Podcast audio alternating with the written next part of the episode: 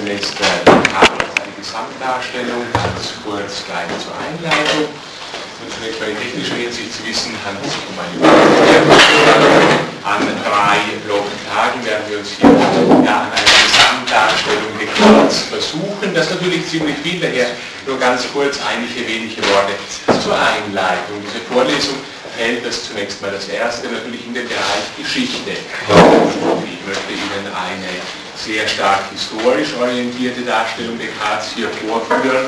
Das hat auch den Grund, dass man ja in letzter Zeit auch immer wieder mal sehen kann, dass aus systematischen Gründen heraus der historische Descartes verbogen wird. Das sind die Gründe dann mitunter sehr gut. Die Darstellungen allerdings so, dass den historischen Descartes nicht mehr gerecht werden. Ich versuche also zunächst mal diese Lehrveranstaltung den Bereich Geschichte der Philosophie hineingehen zu lassen. Ich möchte Ihnen im Sinne eines Grundkurses einen Gesamtüberblick über das riesige Werk Descartes geben. Es ist das Ziel mit den Grundgedanken, und zwar den Grundgedanken, und damit spreche ich jetzt gleich eine wichtige Differenz an, mit den Grundgedanken sowohl des frühen wie des reifen Descartes, des späten Descartes, und auch der systematischen Relevanz dieser Gedanken gründlich vertraut zu machen. Ich möchte mich darum bemühen, eine möglichst nicht selektive Descartes-Leser hier vorzutragen. Niemand stellt natürlich den gesamten Descartes dar, so große magistrale Abhandlungen es inzwischen auch gibt. Einige derselben werde ich Ihnen im Laufe der Lehrveranstaltung auch so nebenbei darzustellen versuchen. Hm, Descartes ist vielfältig, wenn Sie so in die Buchregale hineinschauen jetzt fällt mir gerade was ein, hört man mich hinten in etwa? Wunderbar, denn nachdem das ja achtstündig ist, sitze ich ja so gern und äh, ich acht Stunden stehen muss, ist das etwas unangenehm. Nur, wenn es zu leise wird, müssten Sie das gleich äh, anzeigen, bitte. Ja, also wenn Sie so in die Buchregale hineinblicken, sehen Sie, so häufig wird Descartes dargestellt als entweder Mathematiker oder Metaphysiker, entweder neuzeitlicher Naturwissenschaftler oder ja letztlich noch Renaissance verhafteter, gerade Renaissance angehöriger Mystiker, mitunter gar als Ideologe der Naturwissenschaft oder auch als radikaler Skeptiker, dann sehr wichtig natürlich auch in theologischer Hinsicht etwa, mitunter als Rationalist, mitunter als Voluntarist, sowohl da wie für die eine wie für die andere Seite gibt es ja genügend Belege, wechselweise soll Descartes den Intellectus, die Imaginatio oder auch die Passio ganz nach oben stellen, wenn man schon auf den ganz späten Descartes hier vorblicken würde. Hingegen vielfältigen, selbst möchte ich aber hingegen doch vielfältigen selektiven Descartes sagen, möchte ich mich einigermaßen bemühen, äh, Descartes ausgewogen darzustellen, muss dazu allerdings gleich noch in diesem einleitenden Wort eine wichtige Vorentscheidung, wenn man es so nennen will, meinerseits äh, zur Kenntnis bringen. Es gibt eine für die gesamte Descartes-Darstellung sehr wichtige Grundfrage in Bezug auf welche ich eindeutig Position beziehe. Es gibt einerseits äh, Theoretiker, Descartes-Interpreten, die die Auffassung vertreten, dass das kartesische Werk einigermaßen flächig darstellbar ist. Nicht, dass wir also von dem kartesischen System sprechen können und die Entwicklungen, die Descartes durchlaufen hat, von seinen frühen zu seinen späten Werken, äh, ja natürlich vorhanden sind, aber doch so, dass eines einigermaßen äh, kontinuierlich und konsequent aus dem anderen hervorgeht. Der späte Descartes also eine konsequente Weiterentwicklung ohne radikalen Bruch im Verhältnis zu dem ganz frühen Descartes zu interpretieren ist. Also diese Kontinuitätshypothese, was die Descartes-Forschung angeht, auf der anderen Seite das Entgegengesetzte, äh, das geht so nicht. Wir müssen von einem radikalen Bruch im Werk Descartes sprechen. Der späte Descartes der reife Descartes ist auf dem Weg einer Selbstkritik zu dem geworden, was er dann eben in seinen späten, seinen großen metaphysischen Hauptwerken vorgetragen hat. Diesbezüglich bin ich eindeutig Vertreter der letzteren Position. Das werden Sie also immer wieder deutlich sehen, wie ich nur vorweg gleich festhalte. Da gibt es dann natürlich auch immer Leute, die auch zu Recht entgegengesetzte Kontinuitätsmomente relativ stark machen. Ich werde versuchen, das nicht nur so argumentationslos einfach vorwegzuschicken, sondern sukzessive auch begründend einzuholen, was ich eben sagte, da ist noch wichtig, das zunächst mal äh, festzuhalten. Also die Lehrveranstaltung begreift sich zunächst als historisch orientiert, zugleich aber möchte ich wie immer in diesen äh, in Bereich der Geschichte der Philosophie hineinblickenden Lehrveranstaltungen doch auch, äh, so hoffe ich, mit der systematischen Relevanz des betrachteten Denkers äh, vertraut machen. Klar, Descartes ist einer der prägendsten Denker des neuzeitlichen Philosophierens. Es dürfte so sein, dass überhaupt in Bezug auf die Neuzeit auf niemanden, etwa die Vatermetapher, häufiger zum Einsatz gebracht worden ist als in Bezug auf Descartes. Und wenn wir so auf die Geschichte der Philosophie insgesamt blicken würden, so würde sich überhaupt nur Aristoteles als jemand anbieten, der überhaupt häufiger als Vater einer Denkrichtung, einer Denkschule, eines Gedankens bezeichnet worden ist, also Vater der Philosophie der Neuzeit, mitunter sogar als Vater der Neuzeit überhaupt bezeichnet worden. Ähm, er ist insofern von historisch großer Relevanz, aber natürlich, indem seine Gedanken in allen möglichen neuzeitlichen philosophischen Strömungen wirken, bleibt auch seine systematische Relevanz erhalten. Das möchte ich in Bezug auf einige speziellere Punkte, einige natürlich allgemeine, einige auch speziellere, nicht so häufig behandelte Punkte bei Descartes im, im Rahmen dieser Lehrveranstaltung zeigen. In Bezug auf viele Inhalte, denke ich, ist die Auseinandersetzung mit Descartes weiterhin eine neue und interessante Angelegenheit, Fragen einer allgemeinen Methodologie der Wissenschaften, etwa mit denen er sich sehr fleißig auseinandergesetzt hat. Dann natürlich, um nur so zunächst mal das eine oder andere anzudeuten, also den Fächer etwas aufzumachen, natürlich Subjektivitätstheoretisches. Man kann ja doch mit gutem Rechte, wie ich Ihnen heute noch an einigen Punkten zeigen versuchen werde, man kann doch mit gutem Rechte sagen, dass Descartes der erste Denker der Geschichte der Philosophie ist, den man explizit als Subjektivitätstheoretiker bezeichnen kann, so vielfältig Subjektivitätstheoretisches es auch vorher bereits gegeben haben mag. Also was seine Subjektivitätstheorie angeht, scheint er mir, scheint er mir auch weiterhin von äh, gegenwartsrelativer systematischer Relevanz zu sein. Dann natürlich, was seine Ideentheorie angeht, also die Frage, was ist denn eine Idee, vielfältiger, gegenwärtig in sehr neuen Strömungen systematischen Strömungen der Philosophie aufgenommen. Ich darf hier nur einen kleinen Verweis auf ein Buch machen, das ich Ihnen, glaube ich, auch in diesem kommentierten Vorlesungsverzeichnis angegeben habe. Andreas Kämmerling, Ideen des Ichs. In diesem Buch wird sehr viel aus der Bestimmung der Idee bei Descartes auch mit gegenwartsrelativer systematischer Relevanz gebracht. Dann natürlich weiterhin Überlegungen zum Beginn, zur Ursache von Denken überhaupt. Warum Denken überhaupt, das ist der systematische Anfangspunkt des Denkens, eine Angelegenheit, die ja äh, bekanntlich seit äh, Platon äh, theoretisch zu fassen versucht wird und unterschiedliche Antworten, unterschiedliche Lösungsversuche erfahren hat. Ein sehr berühmter Lösungsversuch ist der kartesische, der Anfang des Denkens sehr eng mit der Bestimmung des Zweifels verknüpft, wie wir sehen werden. Natürlich äh, weiter Überlegungen zum Ursachenbegriff, äh, Causa-Begriff, wenn Sie vielleicht, oder für diejenigen von Ihnen, die ein wenig in Frühneuzeit äh, theoretisieren hineingeblickt, haben Sie selbstverständlich, dass der Causa-Begriff hier von immenser Bedeutung ist. Der ist natürlich nie von keiner Bedeutung in der Geschichte der Philosophie, aber gerade wenn wir uns da die Diskussionen im Cartesianismus, etwa auch im sogenannten Okkasionalismus ansehen, so sehen wir also eine enorme Bandbreite von Inhalten, von Bewegungsformen, die der Causa-Begriff abdecken soll. Auch diesbezüglich Descartes ein sehr gründlicher und schön distinguierender Denker, der, wie ich denke, weiterhin äh, uns einiges dazu sagen hat. Dann natürlich, ich hatte vorher mal kurz in den Bereich Theologie hineingeblickt, natürlich ist Descartes auch in theologischer Hinsicht relevant. Er ist ja einer von denjenigen, die da immer genannt werden, auch immer genannt werden müssen, wenn es um diesen theologisch so wichtigen Punkt Gottesbeweise geht, der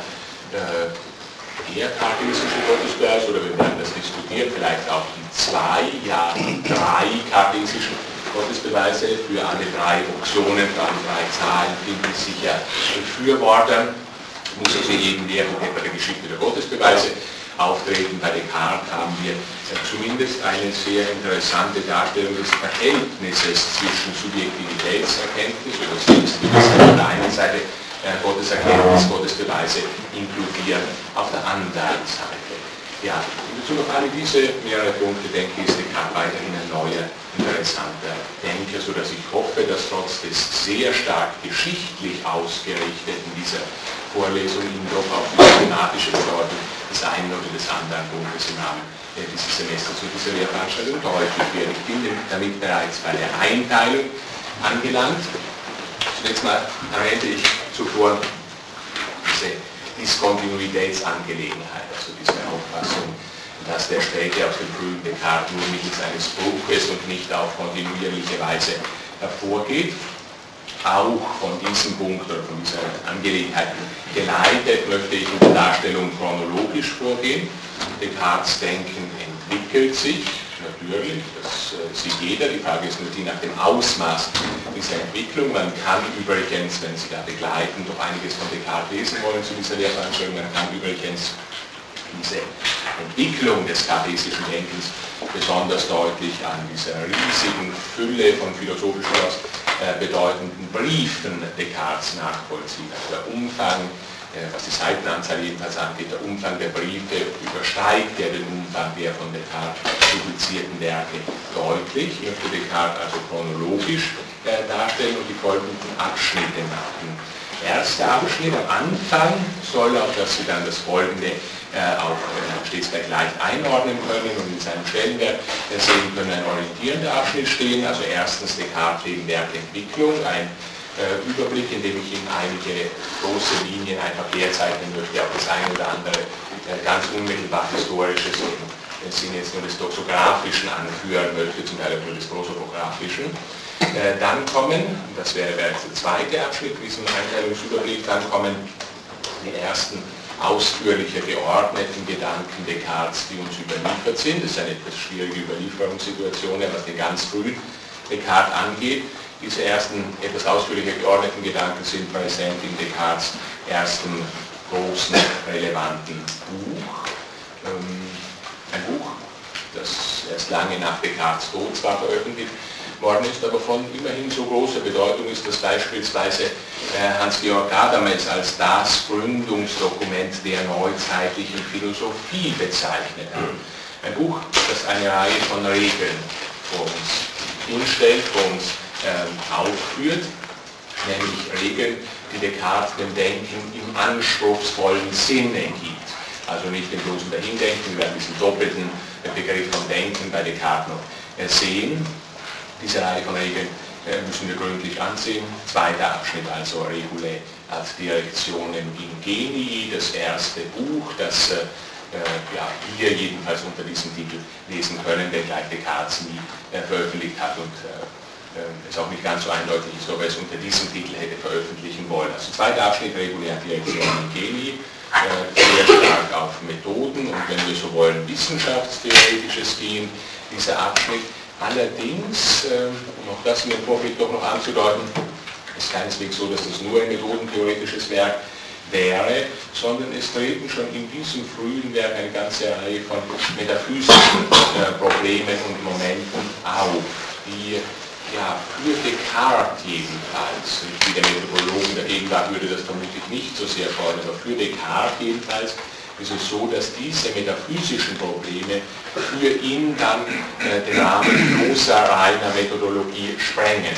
Also so dass die rein methodologische, rein wissenschaftstheoretische Werke für sich genommen kann der späte, der reifere Descartes dann nicht mehr schreiben also metaphysische Probleme und Momente, die im Rahmen von wissenschaftstheoretischen, methodentheoretischen Überlegungen auftreten, vor allem, um das nur anzudeuten, im Zusammenhang mit der äh, Wahrnehmungstheorie, die Descartes ja auch adressiert. Mit in methodischer Hinsicht, wenn es uns um den Gewinn von sicherem Wissen geht, scheint für den Film Descartes Wahrnehmung eine sehr große Rolle zu spielen. Also müssen wir methodentheoretisch auch Wahrnehmungstheorie betreiben und von da ausgehend kommt dann gleich eine größere Erkenntnistheorie überhaupt hinein. Alle Wahrnehmung scheint auch Vorstellung, also Idee zu implizieren und da sind wir dann schon im Dickicht der metaphysischen Probleme, die allerdings so von den, von den frühen Descartes, also hier für uns in dem zweiten Abschnitt abzuhandeln, noch nicht äh, weiter entfaltet werden.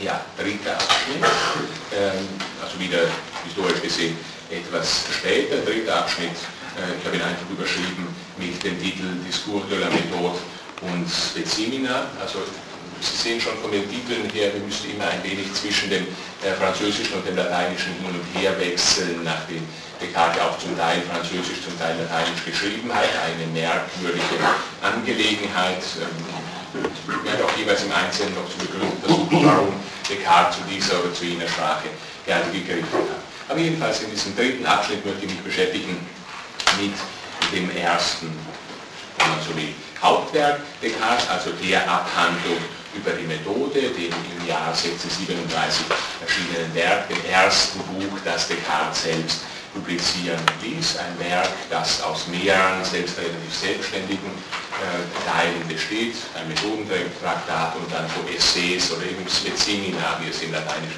betitelt hat. Also Beispiele oder exemplarische, ja, jetzt muss man schon fast doppelt exemplarische Exemplifikationen dessen, was er in methodischer Hinsicht in seinem Methodentraktat Abhandlung über die Methode darlegen möchte. In diesem Werk sind die metaphysischen Probleme und Inhalte schon viel, äh, viel größerer Bedeutung. Einige der berühmtesten Wendungen Descartes finden sich erstmals zum Teil nur argumentativ nicht allzu stark unterfüttert in diesem Werk von 1637, also die Wörtchen Je pense, je und ähnliche, finden sich erstmals in Abschnitt 4 der Abhandlung über die Methode. Ja, und wir werden äh, gleich näher sehen in dem ersten Abschnitt ein gewisser Abschluss einer Gedankenentwicklung, den ich Ihnen zeichnen möchte in diesem äh, dritten Abschnitt. Descartes hat ja seine auf, direkt auf wissenschaftstheoretisch, wissenschaftstheoretisches äh, bezogenen Intuitionen und Interessen in sehr weitem Ausmaß hier für ihn selbst jedenfalls befriedigend abgehandelt. Er hat sowas wie ein antiskeptizistisches, ein relativ problemlos systematisierendes metaphysisches Denken erstellt, in dieses seine äh, wissenschaftstheoretischen Überlegungen integriert. Gewisser, man sieht auch die deutliche Befriedigung Descartes äh, anlässlich des Erscheinens dieses Werks, ein gewisser Abschluss einer Gedankenentwicklung. Es scheint kritiksicheres, einwandssicheres Denken erreicht zu sein, das auch als Fundament für weitere wissenschaftstheoretische und naturwissenschaftliche Überlegungen dienen kann. Wir kommen äh, dann allerdings zu einem vierten Abschnitt. Ähm, auf 1637 folgen dann bei Descartes Jahre, in denen er sich besonders stark mit rein metaphysischen Themen beschäftigt, also vor allem so aus dem Zusammenhang Selbstgewissheit und Gotteserkenntnis, wie ich es vorher äh, genannt hatte. Und in dem Abschnitt 4 möchte ich mich beschäftigen, und so auch die Überschrift des Abschnittes 4, Meditationes de prima Philosophia, also Meditationen über die erste Philosophie bzw über die Metaphysik, prima Philosophie, schließen Sie natürlich auch Prote Philosophie, also den aristotelischen Ausdruck für Metaphysik, den ursprünglichen Ausdruck für Metaphysik zurückgehen. Ja, dieses Werk wird im Jahr 1641 Inhalt des vierten Abschnitts dieser Lehrveranstaltung sein. Wiederum einige Jahre später erscheint dann das integrierende Lehrbuch des Cartesianismus, soweit Descartes selbst dieses geschrieben hat, soweit er also selbst eine Synthese seines Denkens vorgelegt hat, Principia Philosophie, die Prinzipien der Philosophie bilden den Inhalt unseres fünften Abschnittes, wobei wir uns hier auch die Frage stellen müssen in diesem Zusammenhang natürlich, inwiefern Descartes selbst tatsächlich abschließend systematisiert hat oder ob er zu einer solchen abschließenden Synthese tatsächlich gekommen ist, vor allem die dann zugleich einsetzende Entwicklung seiner Schule des Cartesianismus oder der vielfältigen Cartesianismen könnte er eher vermuten lassen, dass das nicht der Fall ist. Der Descartes selbst gibt Hinweise darauf, dass ihm eine abschließende Synthese letztlich nicht gelungen ist. Dennoch ein wiederum ein gewisser Abschluss einer Gedankenentwicklung sieht man schon an dem Lehrbuch resümierenden natürlich leicht. Ähm, es folgen einige kleine Schriften, die ich in dem Abschnitt 6 Ihnen vorlegen möchte. Momente aus späten kleineren Schriften, also da gibt es etliche, die jetzt da nicht alle in den Titel hineinpacken konnte. Ich nenne sie nur äh, in diesem Vorweg-Einteilungsüberblick die Note in Programma, ein seltsamer Kurztitel, also Bemerkungen zu einem Programm. Das sind Bemerkungen zu einem Programm, das ein Schüler Descartes vorgelegt hatte, das sehr stark inkriminiert wurde, gegen das sich Descartes wendet in dieser äh, Schrift. Dann äh, als weiterer Text, der hier in diesem Abschnitt 6 vorkommen soll, die Recherche der Verité par la lumière naturelle, also Untersuchung oder Suche nach der Wahrheit durch das natürliche Licht, ein vermutlich, dass auch eine weitere historische Entscheidung, die ich noch äh, zu begründen versuchen werde, ein vermutlich sehr spätes Werk, sehr merkwürdiges Werk in Dialogform verfasst, das Descartes sonst nie gemacht hat. Wir kommen dazu auch in den Abschnitt 6 und schließlich einiges aus dem ja viel berühmter Entretien avec Burmann, also dieser Unterredung mit Burmann, ein dann ja, mitgeschriebenes und veröffentlichtes Gespräch, das Descartes mit einem jungen kalvinistischen Theologen gehalten hat, ganz äh, kurz vor Ende seines Lebens. In, diesen, in diesem Abschnitt 6 haben wir es also nicht mit einem weiteren großen Hauptwerk Descartes zu tun, haben es mit einigen ja, Fragen zu tun, die Descartes uns stellt und zu beantworten versucht Fragen, die zumindest ein aufmerksamer Leser oder aufmerksamer Interpret schon der großen Hauptwerke Descartes, also der Abhandlung die Methode und der Meditationen, sich sicher selbst auch gestellt hat, die Descartes allerdings früher so noch nicht stellte. Also so äh, Fragen wie etwa, warum sind nicht alle Ideen angeborene Ideen? Warum wir nicht das Gleichheitszeichen zwischen Idea und Idea innata machen? Sicherlich eine Frage, die sich viele Leser der Meditation es bereits gestellt haben, auf die sie eine Antwort dort wohl nicht finden können, mit der sich Descartes dann in diesen späteren kleinen Schritten äh, beschäftigt. Ja, und dann natürlich auch Prinzipien theoretisch ganz hochstufig ist, nicht. Er stellt explizit die Frage in dieser Recherche de la Vérité, etwa was ist denn Prinzipien theoretisch höher stehend der Satz vom zu vermeidenden Widerspruch oder der Satz, ich denke, ich bin. Man sieht also, dass hier offensichtlich die obersten Nägel, die Descartes in seinem gesamten Denksystem eingeschlagen hat, gerührt wird in diesen Texten. Schließlich siebter Abschnitt, der letzte Abschnitt im Rahmen dieser Lehrveranstaltung, ähm, das letzte, das vierte große, umfangreiche Buch, das Descartes erscheinen lässt. Äh, ein Buch, mit vielen Schwierigkeiten und auch Neuigkeiten, also Dinge, die man so vorher bei Descartes noch nicht lesen konnte. Die Passion de l'âme, also die Leidenschaften der Seele, das ganz äh, späte Werk Descartes, das, äh, ja, man kann es unterschiedlich formulieren, stark in den Bereich der Anthropologie, ebenso stark in den Bereich der Ethik. Ethik ist bei perfekten Kontrolle, daher auch die Nähe zwischen Ethik und Anthropologie, also sehr stark in diese beiden Bereiche hineingeht. Ja, ich äh, muss noch mal etwas sagen, nach Ende dieses ganz kurzen äh, einteilenden Vorblicks, nur muss noch mal etwas betonen, dass ich vorher kurz sage, ich habe auch die Wichtigkeit, die Bedeutung, schon die rein quantitative Bedeutung der Briefe Descartes hingewiesen. Das habe ich in diesem Durchgang die Briefe gar nicht erwähnt, sondern habe mich so den Hauptwerk äh, entlang äh, gehandelt, was die Einteilung angeht. Hm, ich nannte oder Bekanntheit wegen diese Hauptwerke der mich äh, bemüht steht, die Briefe mit heranzuziehen und äh, muss es auch dazu auffordern, sich der Lektüre dieser Briefe zu beweisen, wenn Sie sich näher mit Descartes beschäftigen möchten. Es ist tatsächlich so, dass man bei Descartes ganz wichtige Themen zum Teil gar nicht oder kaum abhandeln kann, wenn man nicht die entsprechenden Briefe hinzunimmt. Also äh, am berühmtesten ist das auf eine Frage und die allein nenne ich jetzt nur die, das sogenannte Erschaffensein der ewigen Wahrheit. Das ist so die berühmte Angelegenheit, die dann auch in vielen Descartes-Büchern als eine Kapitelüberschrift findet, das Erschaffensein der ewigen Wahrheit. Nicht? Das scheint ja merkwürdig zu sein, also für ewige Wahrheiten wie eben formallogische Wahrheiten oder wie auch der Satz je pense, je suis oder auch wie rein mathematische äh, Inhalte und Verhältnisse, die sollen erschaffen sein. Ja, da legt sich natürlich für denjenigen, der so historisch ein wenig informiert ist, gleich ein Kennzeichen sehr nahe, nämlich Voluntarismus. Nicht? Also der, der hier erschaffende Gott Descartes, der soll ja nicht mal an die logischen Wahrheiten, die formallogischen Wahrheiten gebunden sein, sondern könnte diese auch willkürlich anders gestalten. Das ist Voluntarismuswörtchen, äh, legt sich hier nahe. Ich denke nicht, dass Descartes so eindeutig Voluntarist ist. Das nur als Hinweis darauf, wie wichtig also auch die Lektüre der Briefe ist. Diese Thematik wird sich ausschließlich brieflich abgehandelt. Er spricht in keinem publizierten Werk direkt vom Erschaffensein der ewigen Wahrheit. Er spricht natürlich, wenn man etwa in Meditatio 4 oder andere parallele äh, Textabschnitte hineinblicken würde, er spricht natürlich davon, dass alles von der Voluntas Dei abhängig ist, also von dem Willen Gottes abhängig ist. Das ist schon richtig, nur dass das so eindeutig impliziert, dass auch sogenannte ewige Wahrheiten erschaffen sind, das ist etwas, das er so nur brieflich und nicht in den selbstverständlichen Werken ausspricht. Ja, ähm, bin.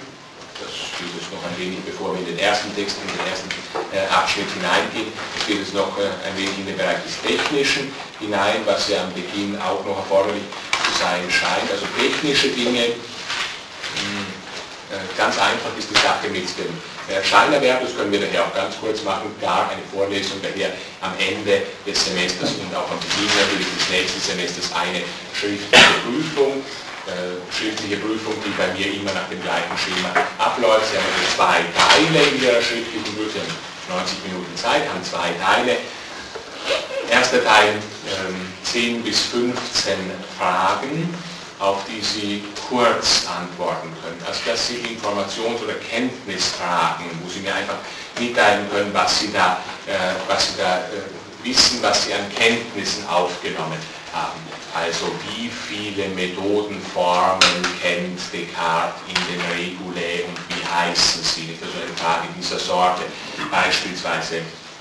Oder von wie viel Gottesbeweisen spricht Descartes in den Meditationes und welche sind dies und ähnliches. In dem zweiten Teil der schriftlichen äh, Prüfung ist dann so, dass Sie vier Fragen kriegen, aus denen Sie sich zwei zur Beantwortung aussuchen können. Und das sind Fragen, die Sie ausführlich beantworten sollen. Also das sind nicht mehr bloß Kenntnisfragen, stehen natürlich mit Kenntnis klarerweise im Zusammenhang, aber nicht mehr bloß Kenntnisfragen, sondern da müssen Sie interpretieren, dann die Sache angehen und ausführlicher schreiben. Also äh, auch nur ein Beispiel, sagen wir, äh, der Streit um den ontologischen Gottesbeweis in Descartes Werk selbst. Das ist jetzt etwas, das Ihnen natürlich äh, vorher nicht äh, bekannt ist, das wir hier ausführlich behandeln werden. Da müssen Sie natürlich interpretieren, an die Sache rangehen, sehen, welche Argumente Descartes da bringt, welche Argumente äh, Thomas bringt in der Interpretation Descartes einiger Descartes-Gegner, mit denen wir uns beschäftigen werden und dergleichen. Ja, das war der erste Punkt zum Technischen, ganz kurz, also zu machen die, äh, der Scheinerwerb. Und der zweite Punkt in technischer Hinsicht noch die Lektüre. Also ich würde Ihnen empfehlen, zunächst mal so, es eine Vorlesung ist und äh, dass, meine, äh, dass meine Intention die ist, dass, äh, dass Sie vor allem Kenntnis bringen sollten, was ich Ihnen hier vorlesen, vortragen, zur Kenntnis bringen möchte. Aber natürlich ist es sehr, sehr sinnvoll, wenn Sie versuchen, begleitend zu dieser Lehrveranstaltung des einen oder anderen von Descartes zu lesen. Das sind die großen Texte, das wissen Sie sicher, also die Regule der Diskur, die Meditation und auch die Passion bei meiner ja in doch man kann sagen, guten Ausgaben, da mit einer allerdings wichtigen und bedauerlichen Ausnahme, nämlich die sehr wichtigen Einwände und Erwiderungen zu den Meditationen. Die Buchgeschichte diesbezüglich werden wir auch noch zu betrachten haben. Also es gibt da einige zeitgenössische Einwände auf die karlistischen Meditationen und dann Reaktionen Descartes auf diese Einwände, die eben unter dem Titel Erwiderungen bekannt sind. Diese Einwände und Erwiderungen sind leider merkwürdigerweise bei meiner nur auf Deutsch vorliegend und zwar auch in einer alten und ähm, zum Teil jedenfalls kritisierbaren, etwas problematischen Übersetzung. Das ist ein, äh, das ist ein großes Marco. Bei weitergehenden Descartes-Studium muss man zu der großen Werkausgabe greifen, Œuvre de Descartes, also publié par Charles Adam Paul Tannery von Adam und Tannery. Danach wird auch stets zitiert in der Descartes-Sekundärliteratur. Da sehen Sie also immer wieder das Kürzel AT. Das bedeutet also in diesem Fall nicht Altes Testament, sondern AT bedeutet Adam Tannery, also diese große Descartes-Werkausgabe in den meisten Descartes-Sekundärwerken, also meisten neueren Descartes-Sekundärwerken, ist es so, dass Sie einfach äh, so ganz kurz zitiert haben, wie die Kartexte AD, dann kommt eine erste Zahl, das ist die Bandzahl und dann die Seitenzahl des betreffenden Bandes. Ähm, ja, vielleicht nur noch äh, zusätzlich empfehlen, äh, vielleicht doch in das eine oder andere äh, weitere Buch noch hinein zu blicken. Da gibt es mal ein gutes Buch von Dominik Perler, so wie die Perlen und Perlende.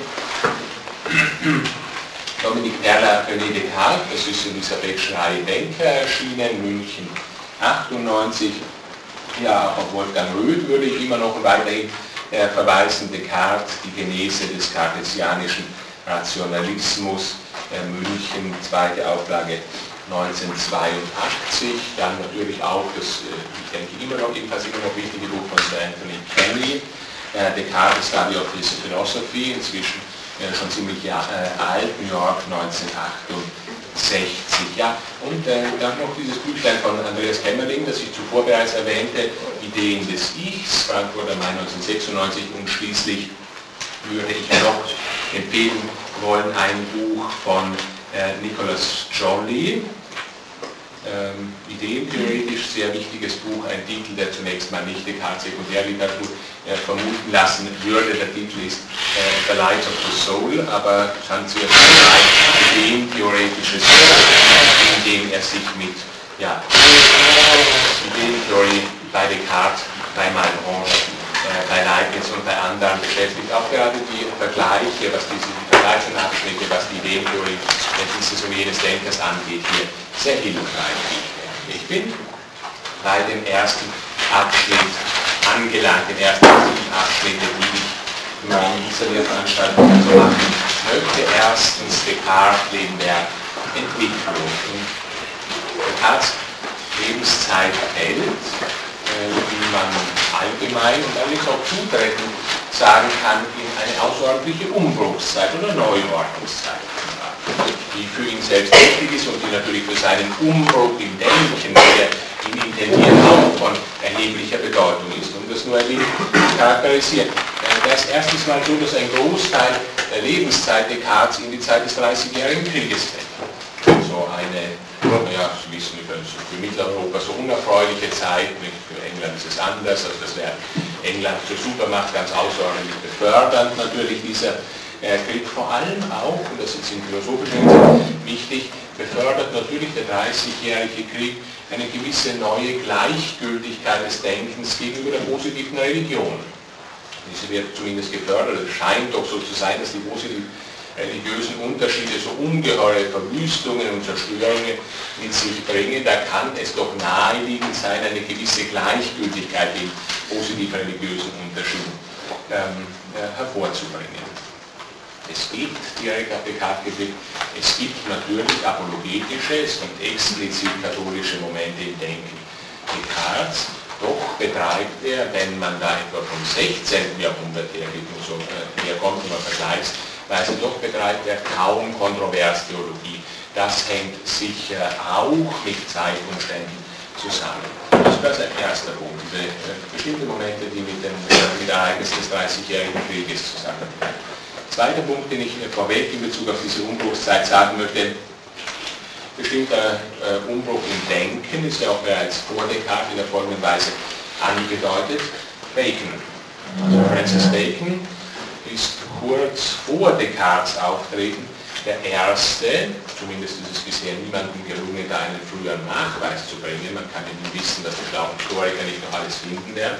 Aber es scheint Bacon der erste zu sein, der Denken explizit als Arbeit, als Labor gefasst und definiert hat. Und zwar gerade in einem Buch, das sich selbst als revolutionär fasst, und zwar als revolutionär nicht irgendwas gegenüber, sondern revolutionär gegenüber dem Werk, in dem die Tradition überhaupt die Lehre vom richtigen Denken vor sich hatte, also in dem Novum Organon, in dem neuen Organon, das sich natürlich gegen das klassische, das unter diesem Titel Organon bekannte Werk richtet also gegen die Begründung der formalen Logik bei Aristoteles.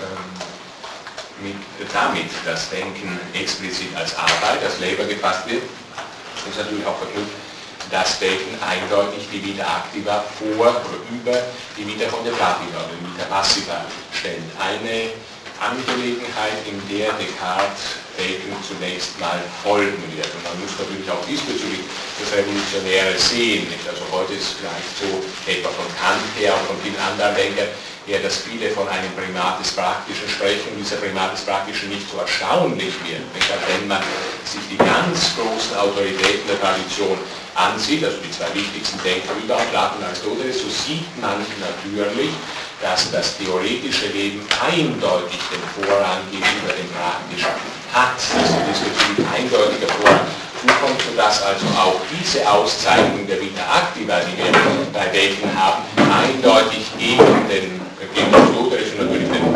äh, Aristoteliker der Tradition gerichtet ist. Diese Lehre von der Vita, Vita Activa, das über die Vita Contemplativa hinausgeht, sprechen Bacon viele gleich nach, auch Descartes wie wir sehen werden, nicht berühmte Worte, die vielleicht auch in den Ohren klingen, also wir wollen zu Herrn und Meister, der Naturwerk und ähnliches, wozu das alles gut sein soll. Dritter Punkt, den ich äh, Umbruchszeit bezüglich hier äh, sagen möchte, äh, in der Lebenszeit Descartes treten natürlich Mathematik und sich mathematisch fassende Naturbetrachtung, also sogenannte neuzeitliche Naturwissenschaft, als sehr wichtig und auch philosophisch sehr wichtig hervor. Nicht? Also so, dass viele Philosophen ja der Auffassung gewesen sind, wir müssen uns auch philosophisch, erkenntnistheoretisch etwa dem anbequemen, was wir im Bereich der Mathematik und mathematischer Natur, äh, mathematisch fassender Naturbetrachtung vor uns haben. Nun ist es natürlich so, dass man meinen könnte, so neu ist das auch wiederum nicht denn es hat ja bekanntlich bereits Platon die Mathematik sehr geschätzt. Er hat ja auch so ein gewisses Sätzchen, das dann viele auch stört, über die Akademie schreiben lassen, hat Heidegger sehr protestiert und weiteres. Es scheint also alt zu sein. Jetzt entsteht aber, also gerade in der Lebenszeit Descartes wesentlich von ihm dann auch gefördert, es entsteht etwas, woran Platon natürlich nicht im entferntesten dachte, nämlich mathematische Denkform wird für philosophisches Vorgehen für viele jedenfalls vorbildlich. Ähm, also etwas, wogegen sich Platon natürlich eindeutig gewendet hat. Also die Mathematik oder mathematisches Denken ist eine gewisse Vorübung, wenn Sie da so in äh, Politeia Delta Epsilon hineinblicken, so sehen Sie, dass die Mathematik natürlich eine gewisse Stufe auf dem Erziehungsweg des Philosophenherrschers bedeutet, aber dann relativ bald auch wiederum zurückgelassen wird und wir zu viel höheren prinzipientheoretischen Wissen aufsteigen, das mathematisch überhaupt nicht fassbar ist. Jetzt allerdings, im 17. Jahrhundert ist es so, dass zumindest bedeutende Denker äh, die Auffassung vertreten, mathematische Denkform für philosophisches Vorgehen vorbildlich. Äh, ich äh, darf mich gleich in der Weise da eindeutig positionieren, das ist meine Auffassung in der Relation nach für den frühen Descartes mit Sicherheit auch so. Ich werde versuchen, Ihnen da Belege zu bringen. Für den späten Descartes allerdings trifft dieses nicht mehr zu, wie er über sich selbst auch eine gewisse Selbstkritik aussprechen wird.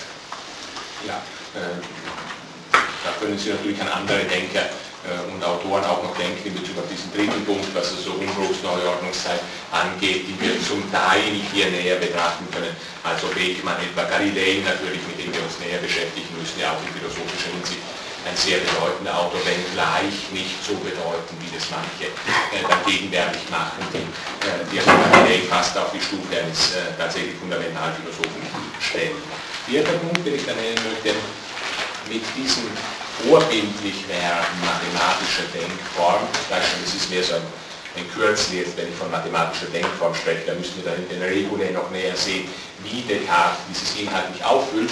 Aber mit, den, äh, mit diesem eben genannten, also mit dieser, äh, diesem vorbildlich werden mathematischer Denkform, ist dann natürlich auch noch die Wichtigkeit von äh, mechanistischen und naturalistischen Denkformen verknüpft. Äh, der Zweck, also das Telos, dieser aristotelische und im Aristotelismus grundlegende Begriff, der Zweck in seinen so vielfältigen Formen wird zur sogenannten okkulten Qualität erklärt. Bei Galilei, also Galilei schätzt das ja besonders gegen den Telos zu sprechen, den Zweck als weiters okkulter zu bezeichnen.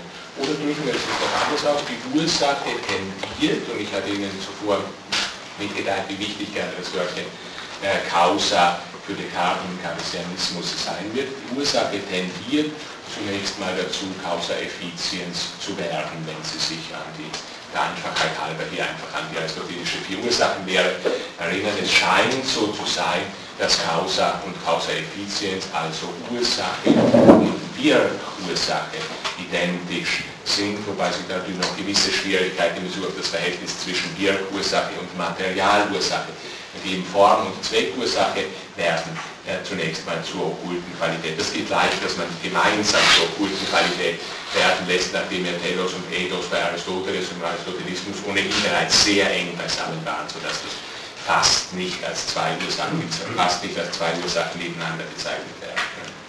Fünfter Punkt, den ich dann nennen möchte, ja, ist natürlich äh, ein berühmter Streit, gerade in der Lebenszeit äh, Descartes wiederum aufgebrochen, nämlich dieser Heliozentrismus-Geozentrismus-Streit.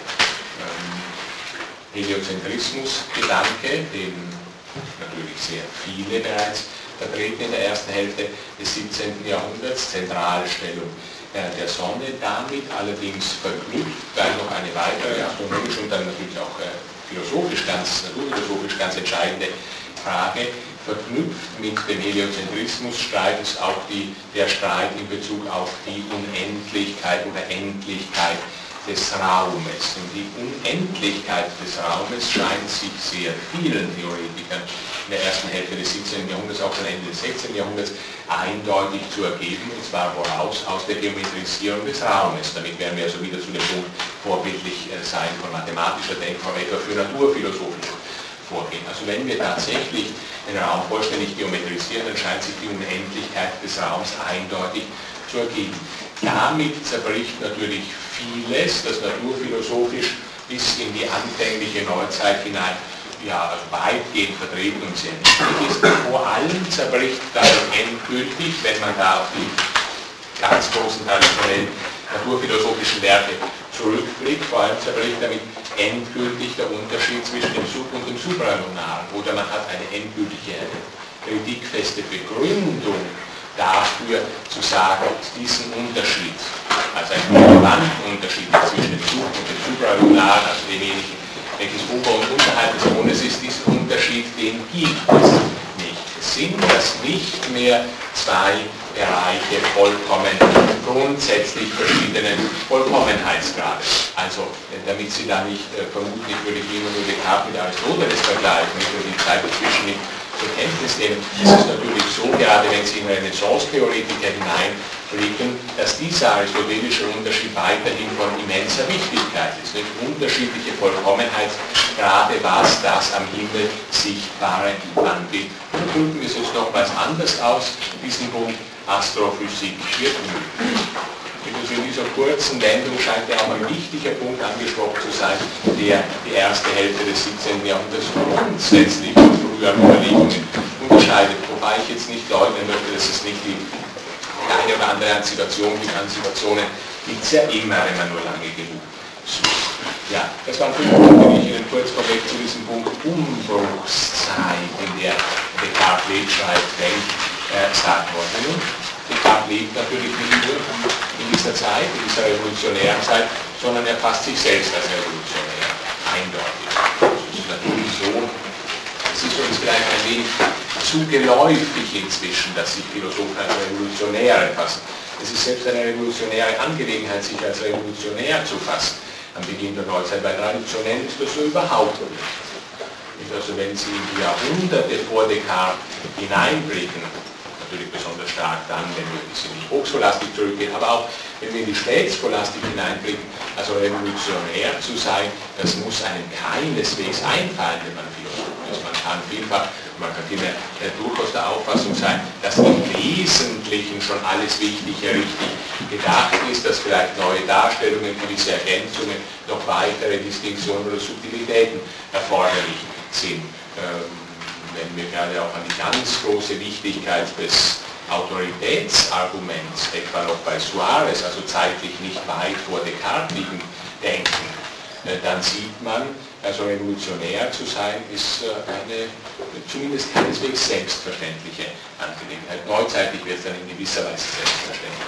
Ist selbstverständlich die Neuzeit der, der revolutionäre Zeit, wie, wie auch sonst vielfältig, so auch im Bereich der Philosophie. Descartes ist jedenfalls einer der einer jener Denker, die alles wieder von vorn anfangen möchten, die sich tatsächlich als vollständig revolutionär fassen, die mit dem Anspruch auftreten, also wenn wir es blasphemisch ausdrücken, sehen, ich mache alles neu. So ist es tatsächlich vielfältig bei Descartes terminologisch, fassen sie vielfach in Lichtterminologie und Metaphorik, nicht? also jetzt wird es hell, nicht so Descartes einer der Aufklärer, natürlich jetzt wird es hell im Verhältnis zu den Dunklen, äh, Subtilitäten und Distinktionen. Natürlich ist das Lustige in solchen äh, Fällen immer das Sehnliche, dass diese Lichtmetaphorik selbst wiederum traditionell ist. Nicht? Also wenn man sich revolutionärerweise der Lichtmetaphorik bedient, so bedient man sich hier eines traditionellen Momentes, das ist auch gar nicht anders möglich. Also vielfältig gerade dort, wo Descartes sich als revolutionär stilisiert, bringt er eben Augustinismen. Also Dinge, die er bei Augustin gelesen hat und die er ähm, auf insofern nicht untraditionelle Weise äh, zum Einsatz bringen kann. Ich möchte doch das ein, ein oder andere Beleg auch hier gleich geben in diesem ersten Abschnitt dafür, dass Descartes sich selbst als revolutionär fasst. Und zwar äh, gebe ich da Belege, die zeigen, gegen wie große Bereiche, gegenüber wie großen Bereichen traditionellen Denkens er sich ähm, als revolutionär, als Erneuer fasst. Beispielsweise antischolastisch drückt er sich so aus, Zitat, Zitat übrigens aus der also aus dem sechsten Abschnitt der Abhandlung über die Methode, Zitat, der Schulenart zu philosophieren, wobei die Schulen hier wesentlich führen, ja, sagen wir spätscholastische äh, Schulen, auch Ordensschulen. Steht. Äh, der Schulenart zu philosophieren ist sehr bequem für Leute mit mittelmäßigem Verstand, denn die Dunkelheit der Distinktionen und Prinzipien, also l'obscurité des distinctions et des principes, deren sie sich bedienen, hat zur Folge, dass sie über alles und jedes gerne so kühn reden können, als verständen sie etwas davon. Und dann so ein Bildchen hier eben, das dieses Revolutionäre deutlich machen soll, die kommen mir darin hervor wie ein Blinder, der, um sich ohne Nachteil mit einem Sehenden schlagen zu können, diesen in die Tiefe einer sehr dunklen Höhle führt. Natürlich nicht. Descartes hat Platon gelesen, also man kann hier auch am Beginn des siebten Buches Politeia denken, also in die Tiefe einer sehr dunklen Höhle führt. Und ich kann sagen, dass solche Leute ein Interesse daran haben, dass ich die Prinzipien meiner Philosophie nicht veröffentliche. Denn höchst einfach und evident, wie sie sind, würde ich mit ihrer Veröffentlichung etwa dasselbe tun, als wenn ich einige Fenster öffnen und Licht in die Höhle lassen würde. Also nicht, dass dieses einige Fenster öffnen ist nicht im 1964er Jahr erfunden worden, sondern schon sehr viel älter sehen kann. Also eine ähm, eine Stelle, die uns sehr stark antischolastisches Argumentieren bei Descartes zeigt. Natürlich ist das sehr ungerecht, was er hier sagt. Und das weiß Descartes selbst auch. Wir werden vielfältig noch sehen, wie stark er auch gerade scholastische, auch spätscholastische Distinktionen aufnimmt. Aber das mal grundsätzlich äh, Richtung gegen das Distinguieren äh, gegen die Dunkelheit von Prinzipien. Eine Stelle, die relativ nahe an entsprechenden bei Galilei dran ist. Ein zweiter anti-aristotelische Bemerkung. Nirgendwo, so Descartes, und das ist ein Zitat aus dem Gespräch mit Hubermann, nirgendwo scheint mir Aristoteles so sehr zu fehlen, als gerade dort, wo er vom Zweck ausgeht. Das ist natürlich lustig, also Ungezogenheit Aristoteles gegenüber, denn das vom Zweck ausgeht, nämlich etwas, das bei Aristoteles immer da sein muss. Es ist egal, wo wir jetzt hinblicken, blicken wir vielleicht gleich mal nur das Anzug in Metaphysik Lambda hinein, so sehen wir, der Theos muss natürlich als Zweck gefasst werden. Also objektiv jedenfalls ist der Zweck überhaupt das Prinzip der Prinzipien und natürlich auch, was das Argumentieren die Zweckursache ist bedeutender als alle anderen Formen von Ursächlichkeit Aristoteles. Also nimmt man das Argumentieren vom Philosophik, so nimmt man Aristoteles. Oder äh, antitomistische, äh, antitomistische Bemerkung vielleicht noch, es sind nur, so Descartes an einer Stelle, das übrigens in den ersten Erwiderungen dieser Stelle, muss man hier dazu sagen, weil es bei Descartes auch andere Ausdrücke die, die müssen wir versuchen miteinander abzugleichen. Es sind nur zwei Wege, die Existenz Gottes zu beweisen. Also indem er hier eindeutig von Biä spricht. Es ist natürlich offensichtlich, dass er sich gegen die berühmte, wirkmächtige, entscheidende thomistische Lehre von den Quinquelie, also von den fünf Wegen, die Existenz Gottes zu erkennen, wendet also diese spätdomistische Lehre von den fünf Wegen mit der in der kleinen Summe hat Thomas ja noch von sechs Wegen gesprochen. Aber diese, hier wendet er sich eindeutig gegen diese fünf Wege. Das impliziert natürlich vieles. Wenn man sich ansieht, was da alles an Gottesbeweisstrukturen wegfällt, äh, so sieht man also, der Stufenbeweis wird hinfällig.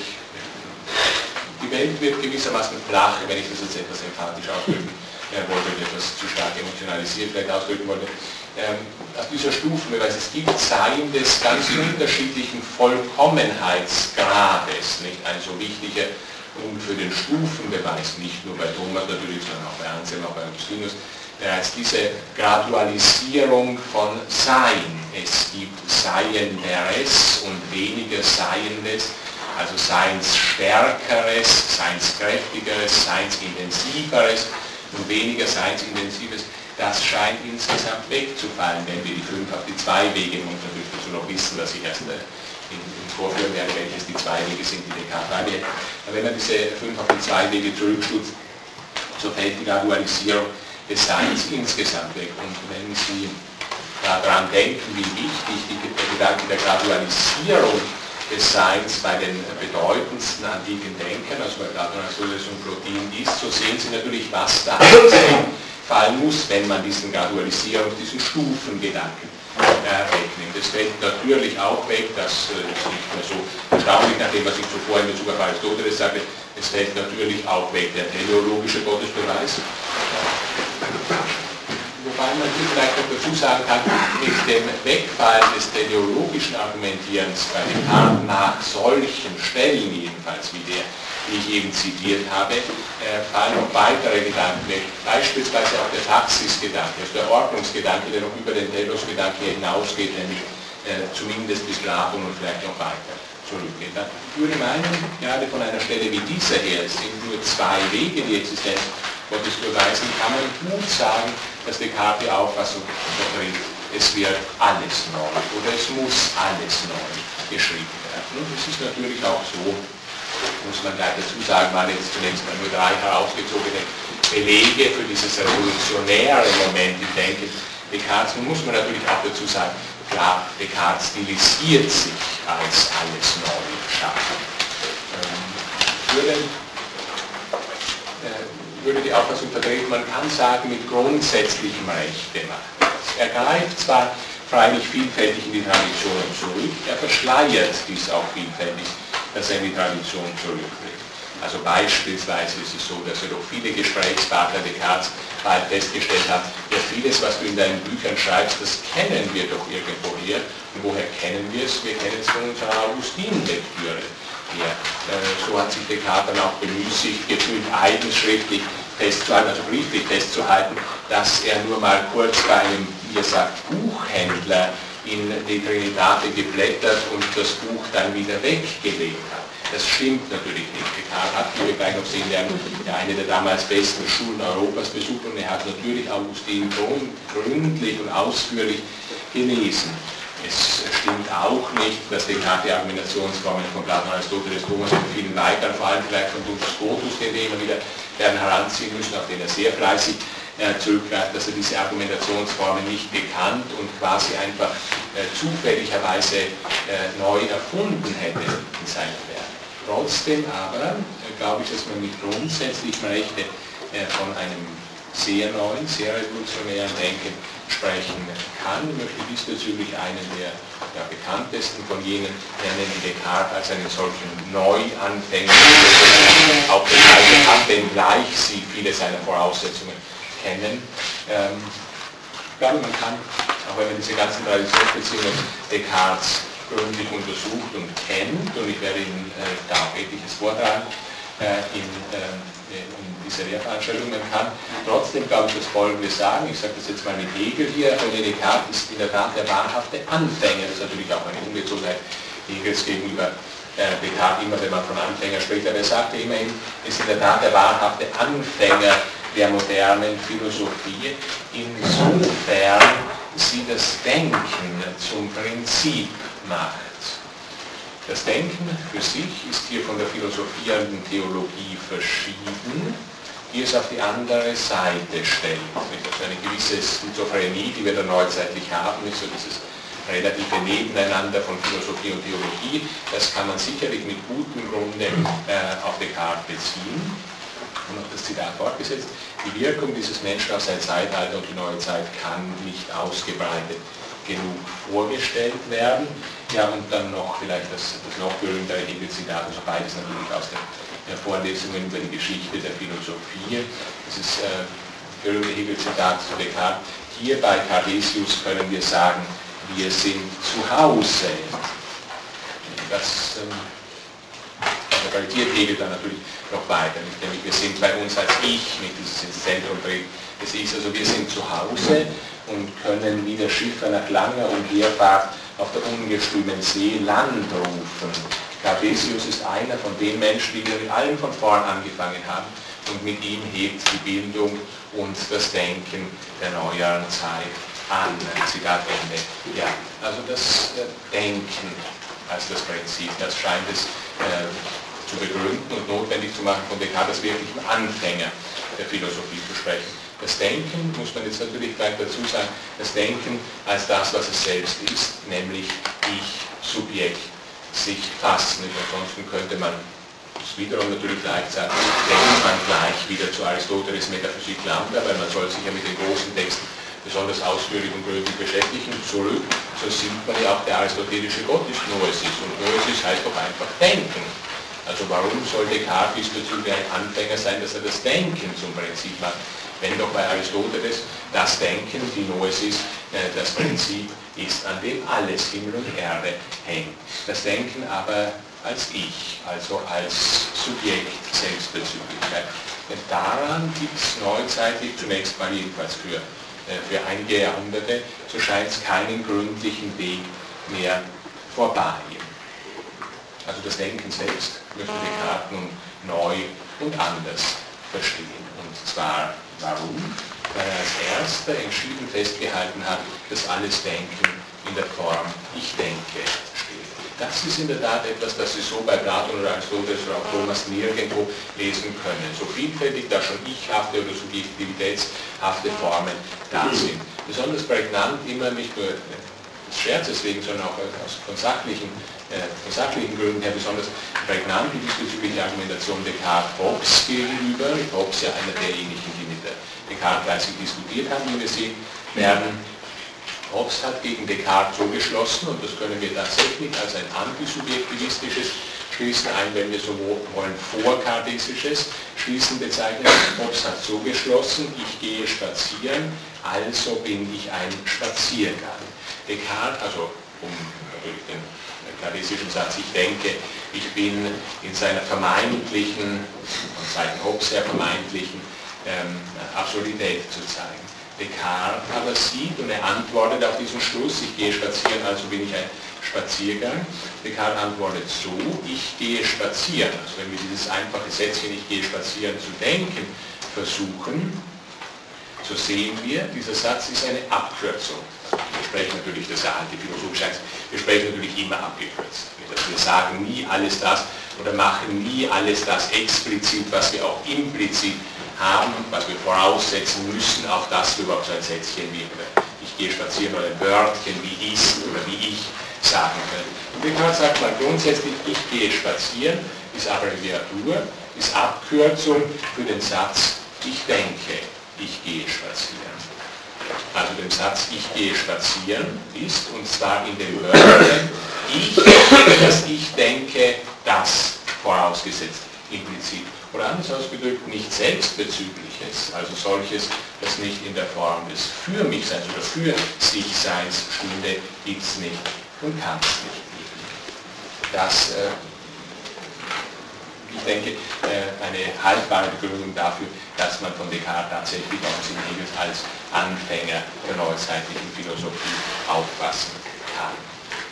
Ich komme nun ein wenig äh, näher nach diesen ersten Punkt im Rahmen meines ersten Abschnitts, Umbruchszeit, in der Descartes liegt, äh, lebt und dann seine eigenen revolutionären Momente zu einigen, ja, direkt auch historischen Angaben äh, näher zum Leben Descartes, also an dem ich jetzt etwas äh, deutlicher entlang laufe. Descartes wurde geboren am 31. März 1596 in La Haye, das liegt in der Nähe von Tours.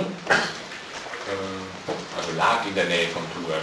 Äh, heute liegt es zwar immer noch dort, aber es heißt nicht mehr nahe, sondern es heißt Descartes. Nicht? Also wenn Sie, da, wenn Sie da das Geburtshaus aufsuchen wollen, das müssen Sie also nach Descartes, Rue Descartes, Maison Descartes suchen. Man kann das äh, als etwas übertrieben natürlich auch empfinden, wenngleich er, wenngleich er in der französische Nationalphilosoph geblieben ist. Ja, stammt aus niedrigem Adel. Sein Vater war als äh, Parlamentsberater in Rennes tätig, seine Mutter sehr früh gestorben, seine Großmutter ihn und seine Geschwister erzogen, er war sehr kränklich, das für eine gewisse Ausrichtung seines Denkens nicht unerheblich. Ist, auch sehr frühzeitig, was er auch wusste, ein nur sehr kurzes Leben vorausgesagt worden, er ist zeitlebens von schwacher Gesundheit geblieben, hat sein Leben auch danach eingerichtet, auch sein Interesse für die Medizin ist hier äh, einschlägig, mit einer gewissen Berührung, die man diesbezüglich mit Kant ja auch hat, und auch dieses frühe kantische Interesse der Medizin mit der, der späten lustigen Bemerkung, Kants mein langes Leben ist ein Kunststück. Ähnliches hätte Descartes auch sagen können, abgesehen davon, dass er eben nicht so lange gelebt hat. Er kann.